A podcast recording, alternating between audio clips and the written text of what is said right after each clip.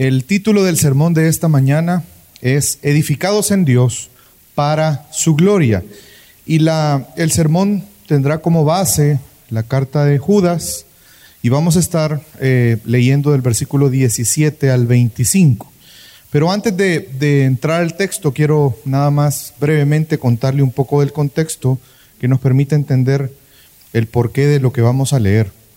En aquel tiempo, en el tiempo en que la carta fue escrita, la iglesia estaba pasando por un peligro. Y el peligro es que se habían infiltrado dentro de la iglesia hombres, los cuales eran acusados de dos cosas. Por un lado, ser impíos que convertían la gracia de Dios en libertinaje.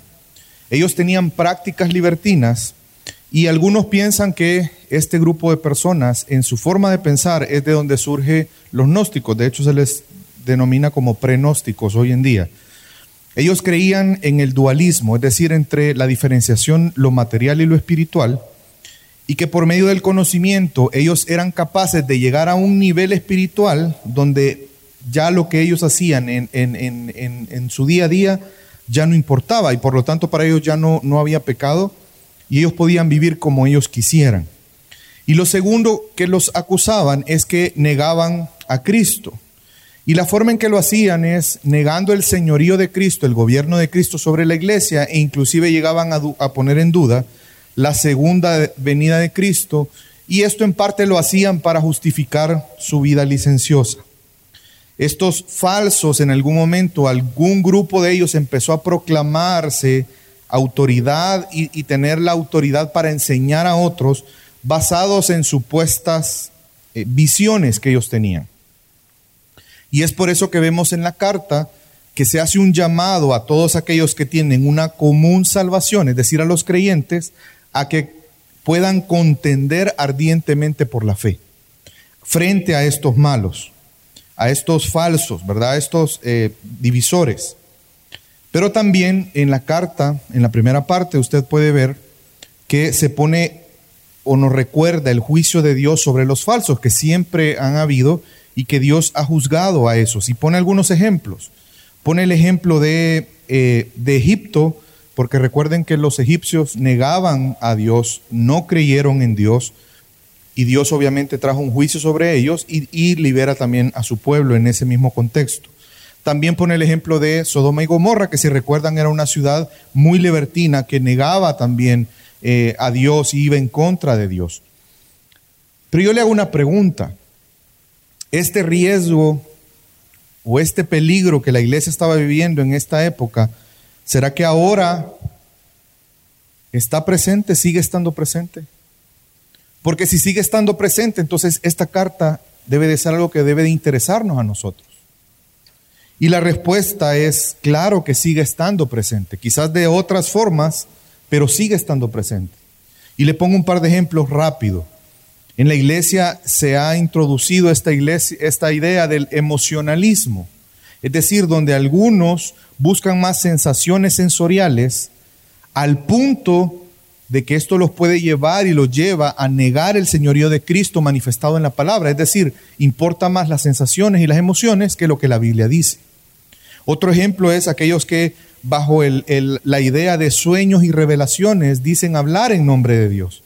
Y encontramos cosas lastimosas como eh, Dios me, me, reveló, me mostró que tú vas a ser mi esposo o mi esposa.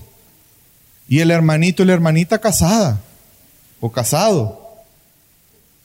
Vemos también el liberalismo teológico que está entrando en, en parte de la iglesia, donde algunos dudan de la veracidad de la Biblia. Y no solamente eso, sino que ellos dicen que hay que desmitificar la Biblia. Es decir, sacar los mitos, es decir, ellos dicen que la Biblia tiene mitos, cosas que no son verdaderas.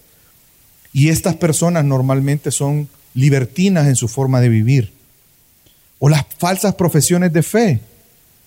A muchos se les dice, confiesa con tu boca, vas a ser salvo y Dios te va a conceder los deseos de tu corazón. Tú puedes pactar con Dios, tú puedes declarar y Dios va a hacer o obviamente la, también la, corrupción que vemos en algunos líderes dentro de iglesias. Pastores que se casan múltiples veces, pastores que abusan de, licor o de otros eh, tipos de drogas, aquellos que lo que priva en un púlpito es el chiste y las anécdotas, que se vuelve eso más importante que el mismo texto bíblico. O aquellos que abusan con el falso evangelio de la prosperidad y obviamente lo hacen para beneficio personal. Pastores que están envueltos en temas de narcotráfico, yo no sé si usted sabía, en México, por ejemplo, hay iglesias que cierran la iglesia para que el narcotraficante llegue tranquilamente él y su familia y sus amigos a recibir el culto. Y ellos diezman de lo que, de lo que, de lo que ganan.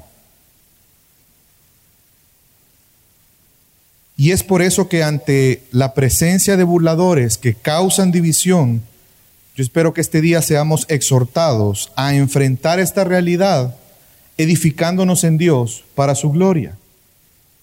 Y hoy sí le pido que me acompañe al texto, ya habiendo entendido un poco más el contexto. Vamos a leer Judas, solo tiene un capítulo, ¿verdad? Aquellos que se afligieron que dijimos que del, del, del 17 al 25 son versículos, no capítulos, no se preocupe.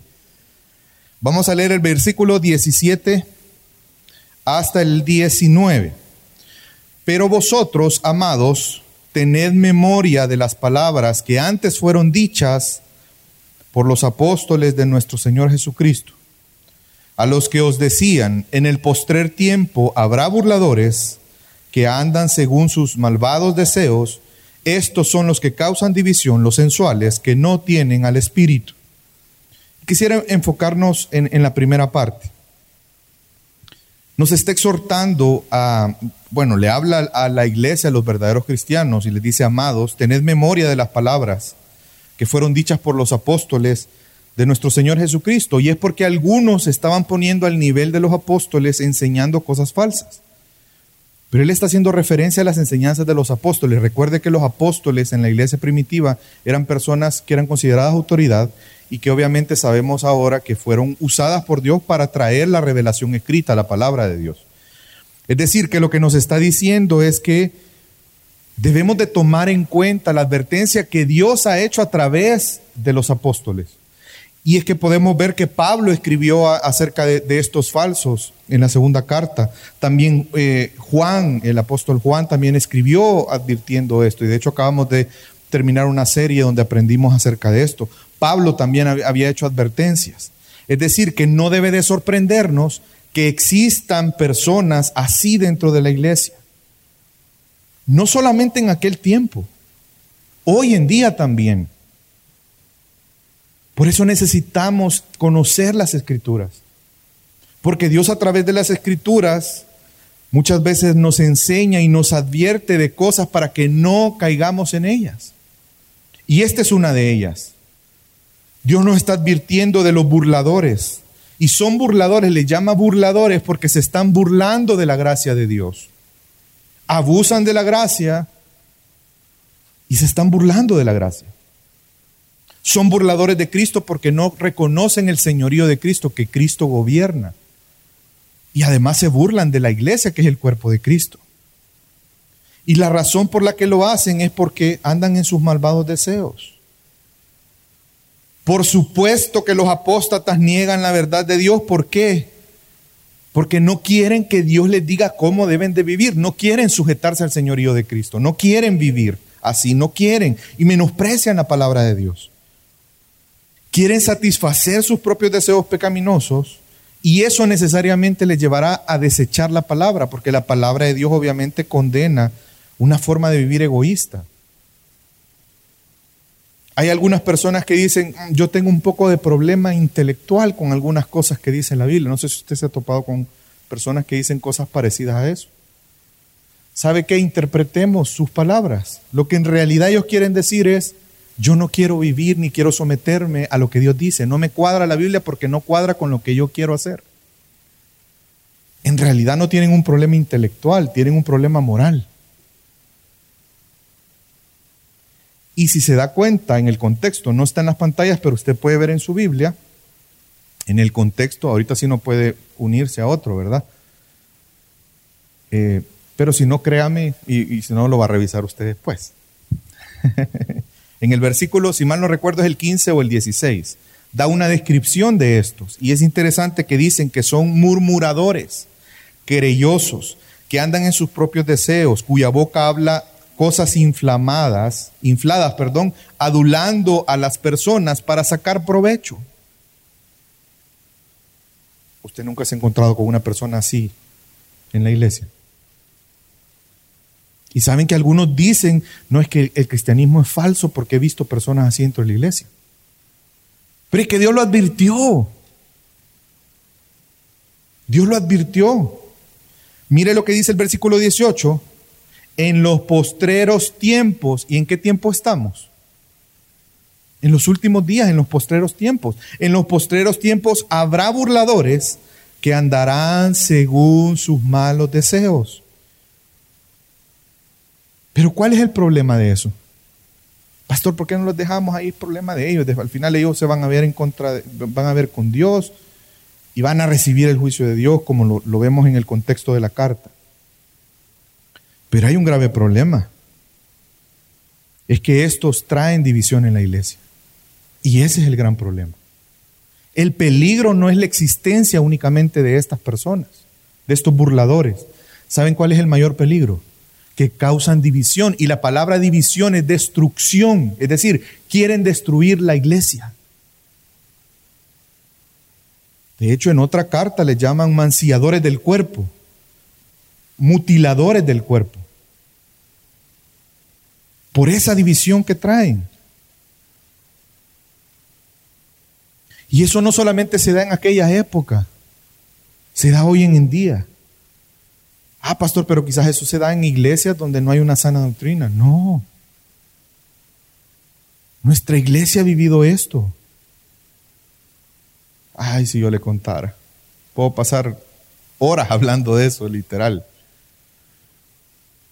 Yo tengo desde el año 1996 de congregarme en esta iglesia. Empecé a servir en el año 2000, finales del 2000. Esos primeros cuatro años era un cometa, venía de vez en cuando. Pero si yo le contara todo lo que hemos visto en el transcurso de la vida de la iglesia, Personas que causan división, murmuradores que inventan mentiras, que tratan de engañar a otros para poner en contra a hermanos. Falsos maestros que no solamente dividen, sino que también buscan engañar. Son sensuales. ¿Qué quiere decir eso? Que su vida está basada en sensaciones, en lo que ellos quieren hacer, sus deseos lo gobiernan. Pero ¿saben cuál es el problema? Que como no tienen el espíritu, ¿Cómo creen que son sus deseos? Contrarios a la verdad, pecaminosos. Y yo le hago una pregunta, si ese es un peligro en aquel entonces y es un peligro hoy, yo le hago la pregunta, ¿qué voces estamos escuchando? Personas que nos están hablando y nos hacen dudar de la verdad de la palabra? Que probablemente ellos se presentan como cristianos, pero que su voz nos incita a dudar de la palabra. Y muy probablemente algunos de ellos lo están haciendo con el propósito que nos unamos a una práctica pecaminosa que ellos están teniendo. O aquellos que generan división entre, entre tú y la iglesia y te ponen dudas y te empiezan a hablar cosas en contra de tu iglesia en contra de las autoridades, de los pastores, en contra de tu esposo, en contra de tu esposa, en contra de un discipulador, en contra de un hermano en Cristo. Jóvenes que otros jóvenes les hablan en contra de sus padres. Y que esos jóvenes se presentan como creyentes, como amigos cristianos, pero les hablan en contra de sus papás, incitándolos a que se rebelen en contra de ellos. Le hablan en contra de su iglesia y de, y de lo que la palabra enseña. Tengamos cuidado porque en los posteros días habrán burladores. No podemos dudar de eso. Sería ingenuo el pensar que esto no es una realidad. O solo pensarlo, eso se da en otra iglesia. Tenemos que tener cuidado.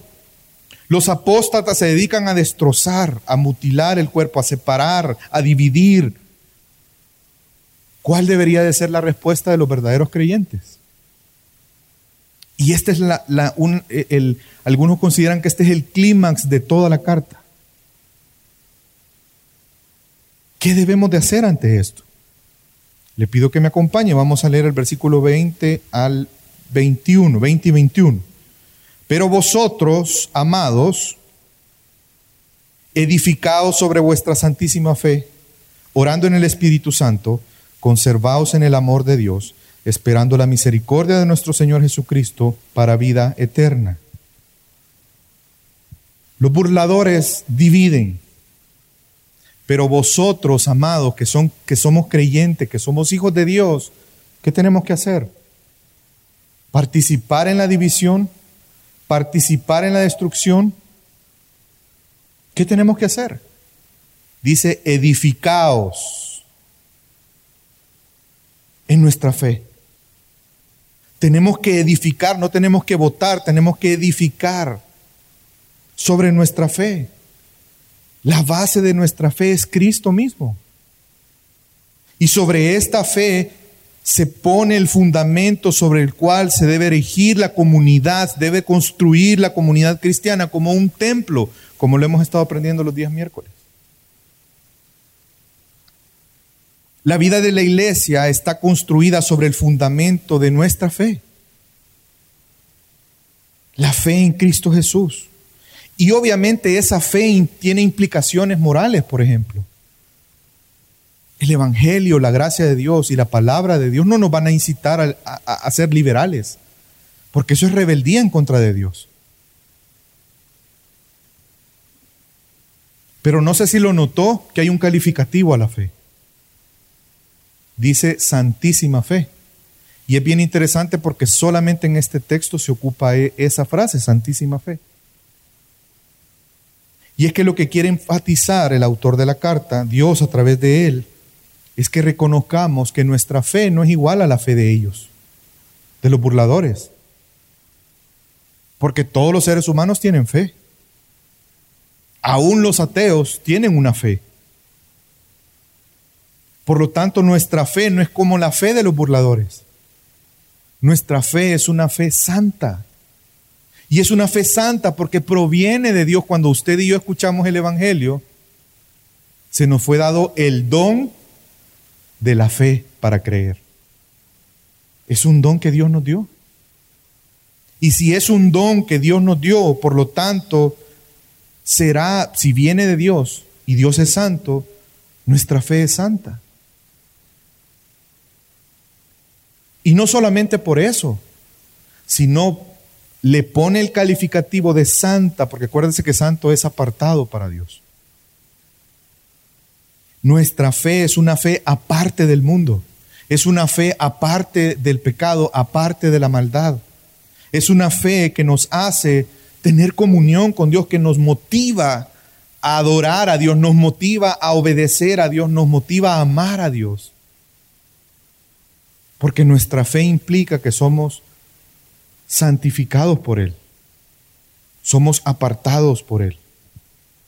Y esta fe santísima que nos edifica, no solamente nos edifica a nosotros mismos, sino que nos ayuda a edificar a otros.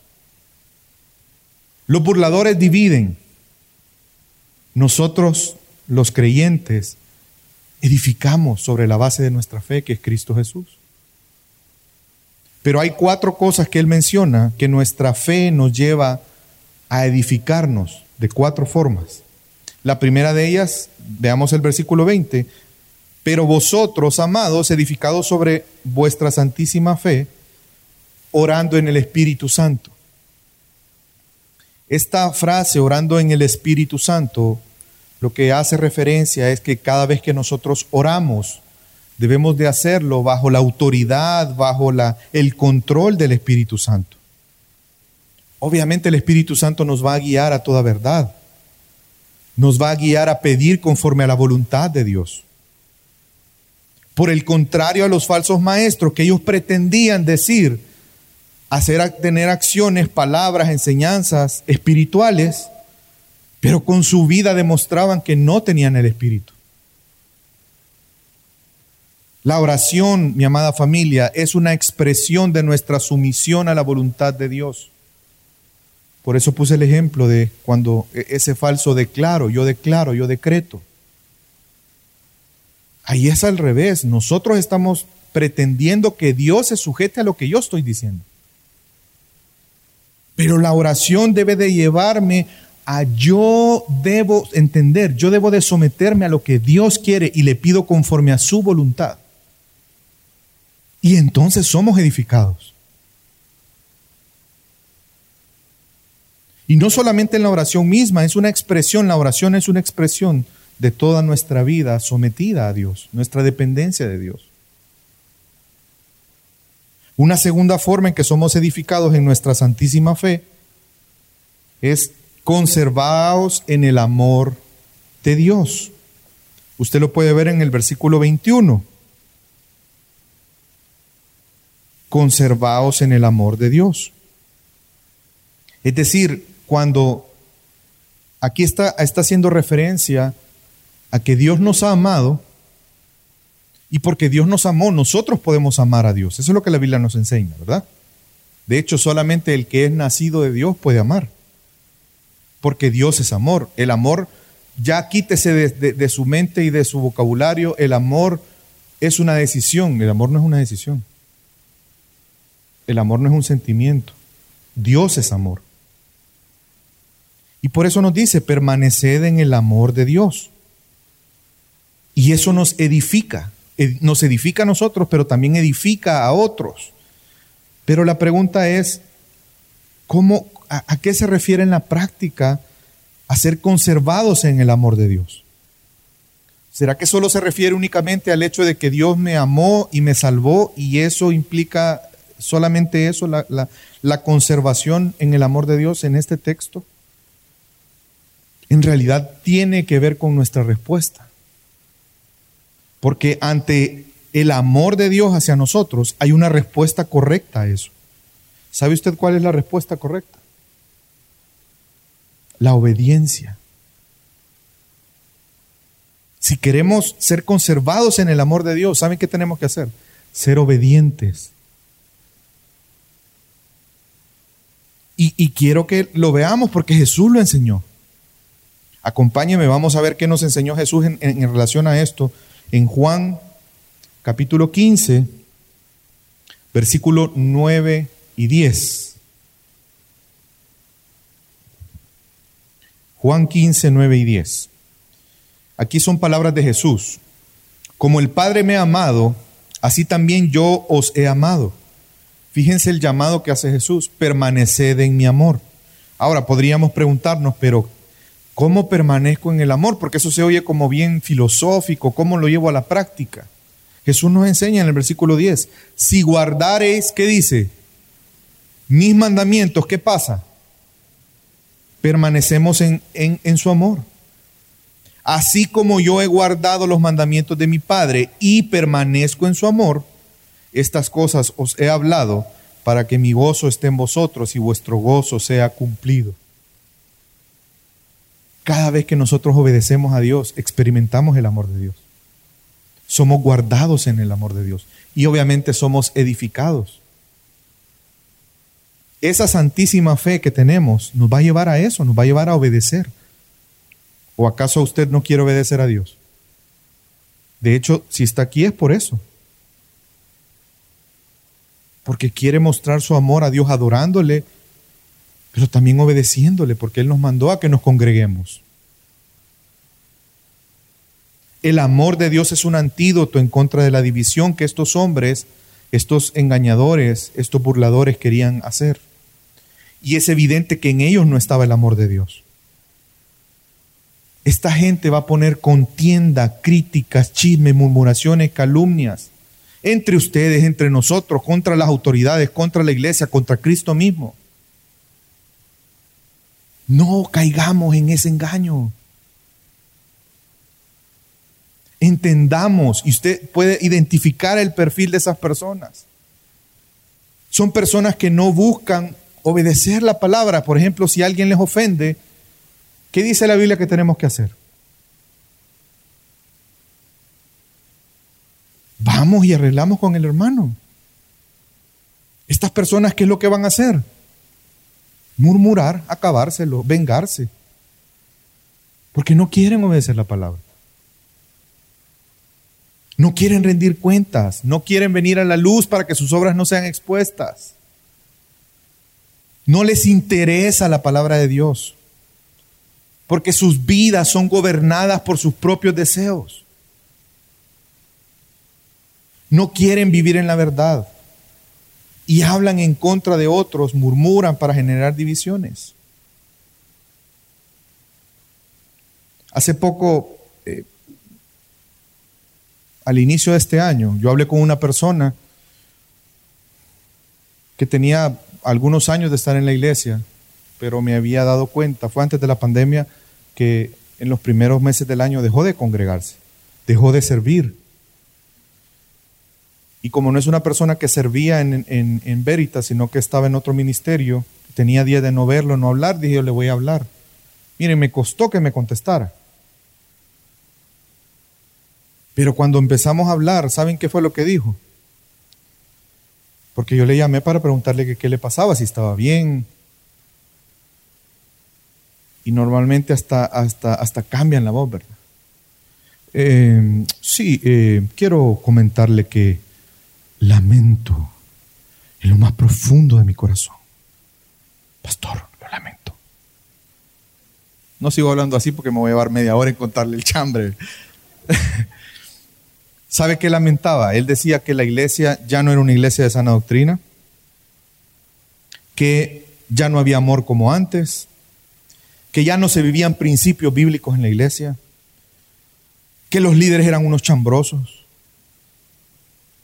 que la iglesia estaba llena de, pecadores, incircuncisos, filisteos. O sea, en pocas palabras, habló mal de todos nosotros, hermano.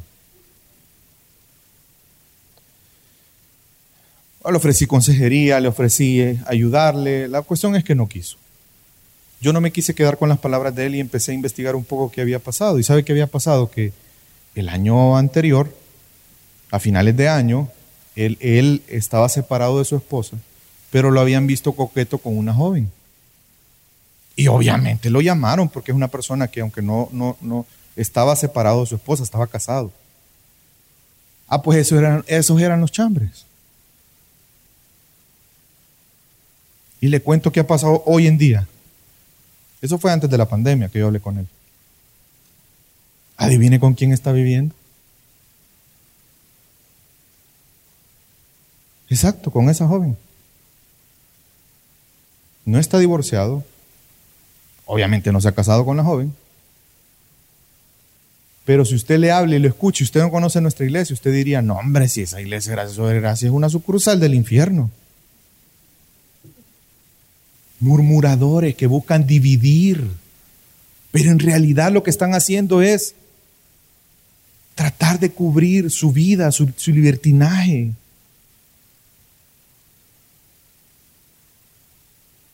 Debemos de edificar nuestra vida cristiana sobre el fundamento de la fe.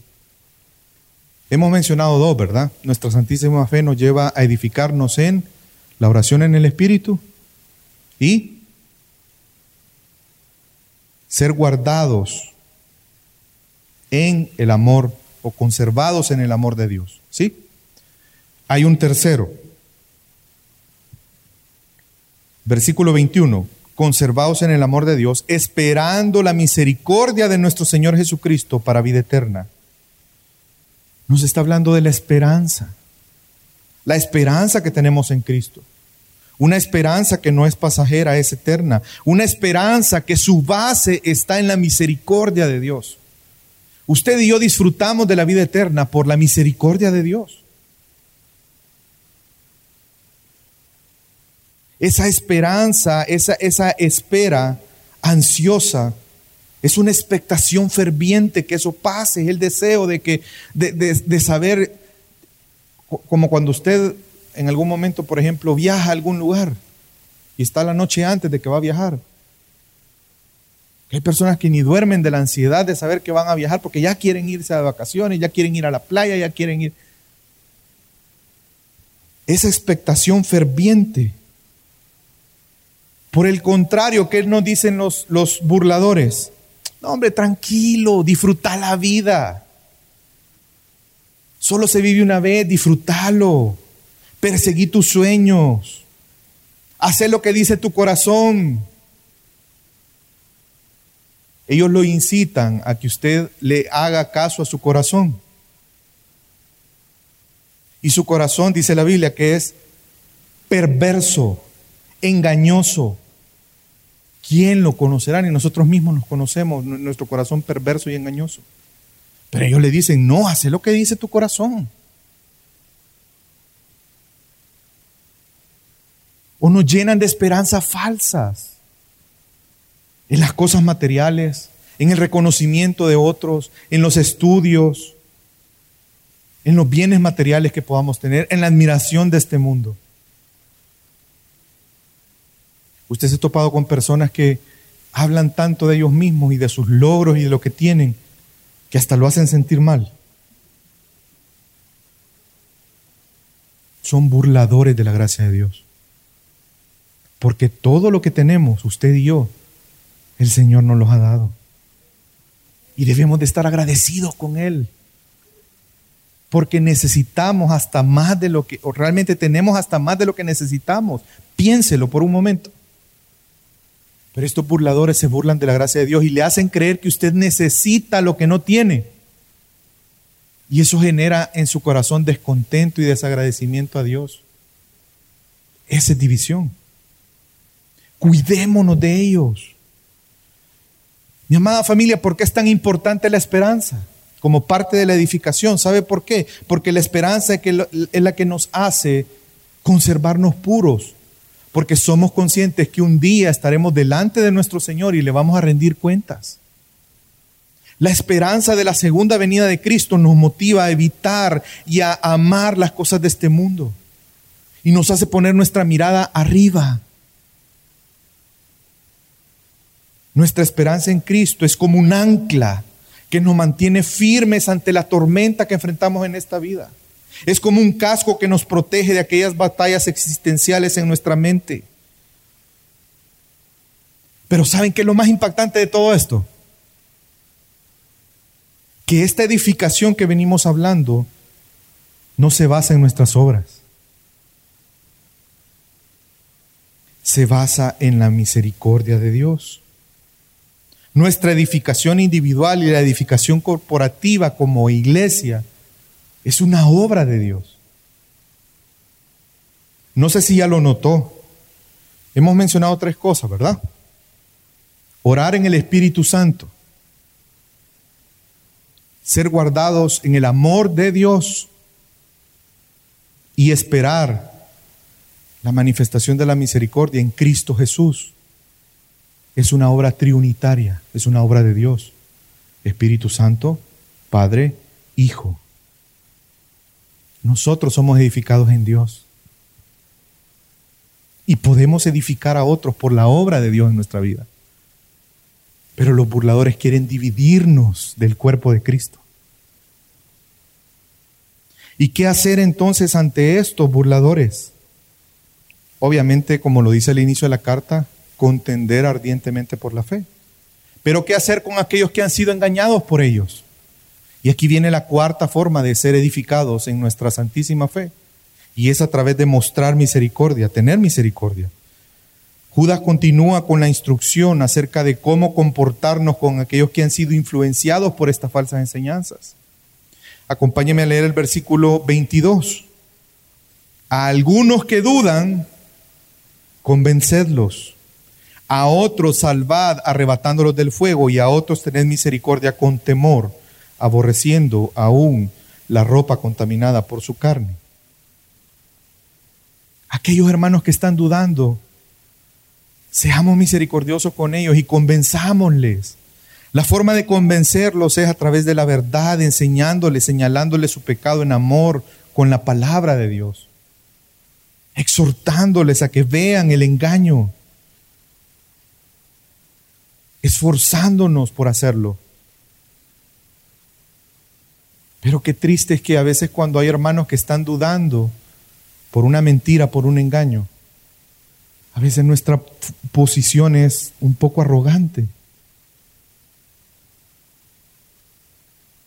Y eso cree, no ves que la Biblia dice tal y tal cosa. Y empezamos a darle una clase de, de Biblia y teología. O a veces simplemente callamos, pero internamente nos sentimos, ah, pobrecito, engañado. Pero yo, gracias a Dios, no soy como Él, porque yo conozco la palabra. Hermanos, convenzámoslos. Son hermanos nuestros que están dudando. Y aquellos que no son creyentes, fíjense qué interesante la, la frase que utiliza arrebátalos del fuego. Porque obviamente una persona no creyente que está siendo engañada por falsos maestros, ¿cuál va a ser el fin de esta persona? La condenación eterna. Y algunos creen que ocupa, está haciendo una referencia a un texto, Amós 4:11. En este texto, Dios le dice al pueblo, a su pueblo, que él emitió juicio en contra de Sodoma y Gomorra, pero que ellos como pueblo fueron arrebatados como un tizón que es arrebatado de la hoguera. Un tizón que se estaba quemando, pero que lo, lo sacan para que no se consuma en el fuego. Y eso es lo que debemos de procurar. No decir, ay, que se, literal, y perdón la expresión, pero yo he escuchado esa, que se pudre en el infierno. Esa no es una actitud de un creyente que busca la edificación. Debemos de proclamar el Evangelio para que si Dios tiene misericordia de ellos como lo tuvo con nosotros, pueda ser arrebatados del fuego.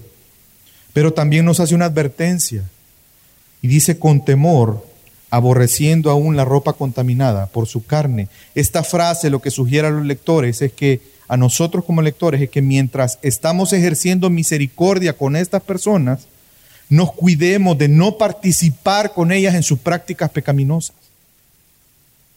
Es decir, no se vale que usted diga, jóvenes, ya me voy, papá, voy a la discoteca, voy a estar allá hasta la medianoche porque fíjate que voy a ir a arrebatar un par de eh, eh, eh, amigos míos del infierno. Cuidado con eso. O la típica, ¿verdad? Eh, quiero pedir, vengo, eh, papá, quiero hablar contigo, quiero pedirte permiso por, para andar con esta jovencita. ¿Cuál es la primera pregunta de un papá cristiano? ¿Es creyente, hijo? Eh, no, papá, pero la voy a arrebatar del. Vamos a ocupar la frase. Espérenme, la voy a ocupar exacta. Arrebatarla del fuego, papá. Cuidado tengamos misericordia, pero no vamos a caer en la práctica que ellos.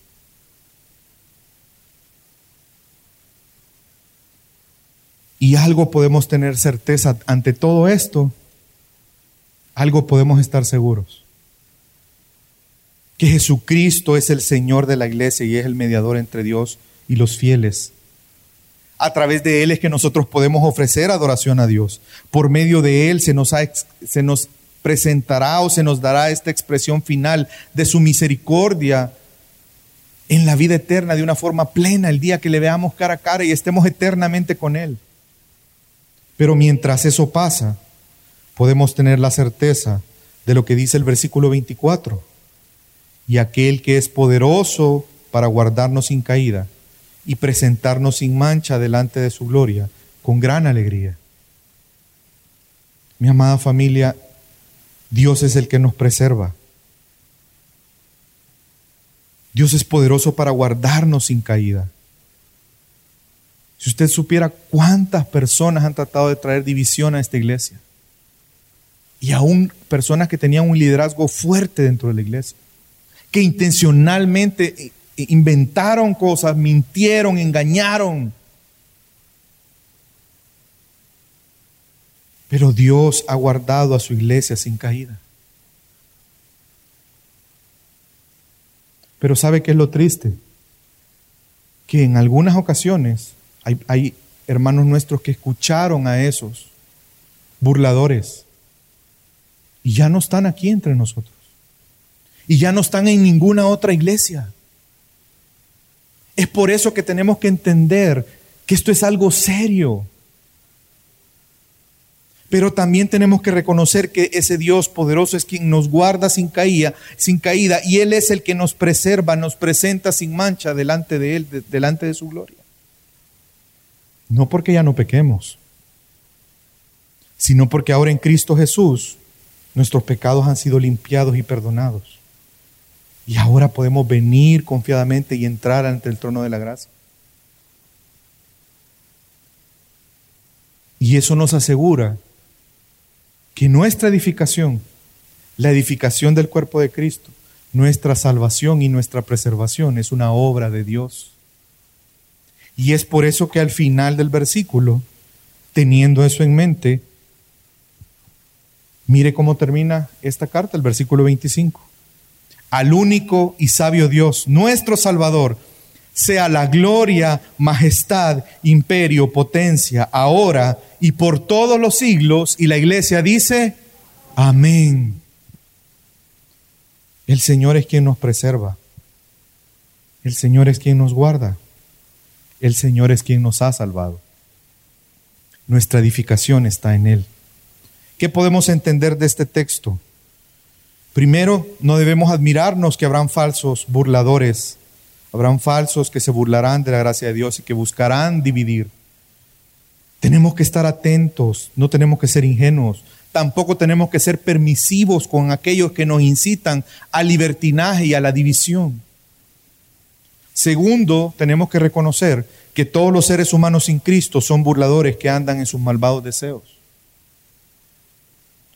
Los seres humanos sin Cristo son, son así. Solo la misericordia de Dios puede hacernos tener un espíritu nuevo, el Espíritu Santo en nosotros, reconciliarnos con Dios y entonces disfrutar de la vida eterna. Solo la misericordia de Dios puede hacer eso. Por lo tanto, si alguno de los que está aquí piensa que a través de sus buenas obras, de una religión o de sus buenos deseos, va a lograr disfrutar de la vida eterna y tener comunión con Dios, ese es el más grande engaño de nuestro pecado. Necesitamos a Jesús. Lo tercero que podemos aprender es que debemos estar firmes en esa santísima fe por medio de la palabra de Dios. ¿Por qué cree usted que es tanta insistencia en que se disipule, en que haga el proceso de membresía, en que estudie formalmente la palabra, en que se congregue, en que participe en los estudios bíblicos, en que participe en, las diferentes enseñanzas, pacto y verdad, por ejemplo, para los matrimonios? Para ser edificados, por esa, para ser fortalecidos en nuestra santísima fe. Número cuatro, esa santísima fe debe ser expresada a través de una oración que se somete a la voluntad de Dios, a través de permanecer en el amor de Dios por medio de la obediencia a la palabra, mantener la esperanza de la consumación de la misericordia en la segunda venida de Cristo, porque sabemos que no sufriremos el juicio eterno, sino que disfrutaremos de la vida eterna por la misericordia de Dios. Y número cinco, último y no menos importante, mi amada familia, adoremos a Dios. Debemos de reconocer que el único y sabio Dios, nuestro Salvador, a Él sea la gloria, majestad, imperio, potencia, ahora y por todos los siglos. Amén. Yo espero que en esta mañana, ante reconocer la presencia de burladores que causan división, hayamos sido exhortados a enfrentar esta realidad, edificándonos en Dios para su gloria. Le pido que me acompañe, vamos a orar.